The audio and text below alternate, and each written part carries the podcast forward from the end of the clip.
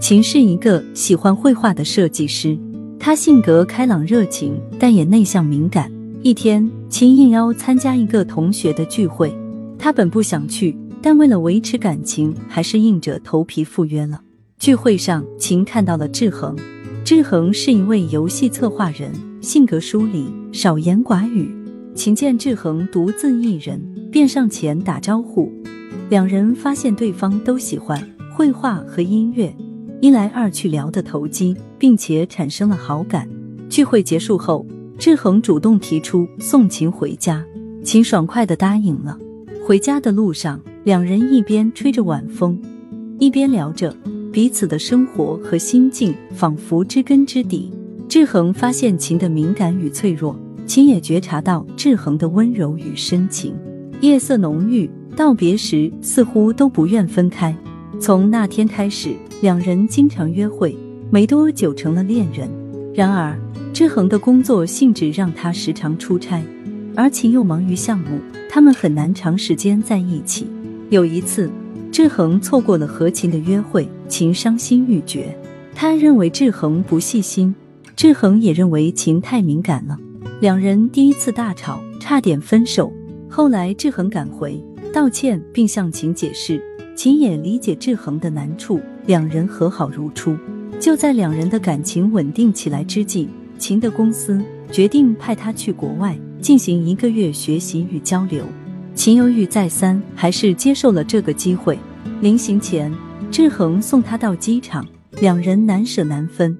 一个月后，秦回国的那天晚上，志恒准备了惊喜的欢迎，却在机场不见秦的身影。原来，秦决定不回国了。他认为两人的国际恋爱注定难以长久，不如就此了断。志恒愕然之余，觉得自己如坠冰窖。就在志恒绝望之际，秦突然出现在他面前。他说：“国外的生活虽然新奇，但思念志恒的心情远远大于其他。他意识到，无论环境如何变化，志恒就是他生命中最重要的定数。两人相拥而泣，从此不再分离，一同创造属于自己的幸福人生。之后，秦辞去原来的工作，和志恒一起创业，开了一家绘画工作室。志恒继续做游戏策划。”但工作时间更加灵活，两人每天在一起，感情日益深厚。两年后，志恒向秦求婚，秦欣然接受。婚礼很简单，但充满着两人对彼此的真挚情感。新婚之夜，两人相拥至天明，分享着属于两人的小小天堂。婚后，生活并不如想象中那么完美，两人仍会因为一些小事起争执，但也会很快和好。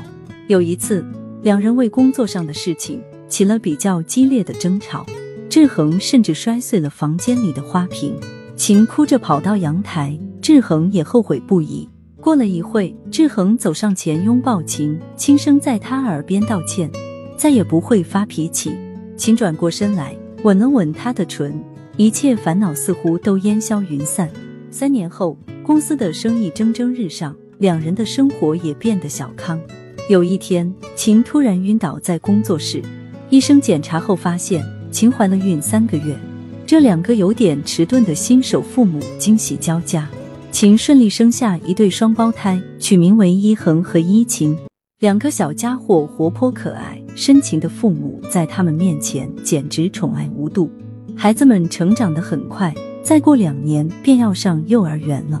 一晴对绘画产生了浓厚的兴趣。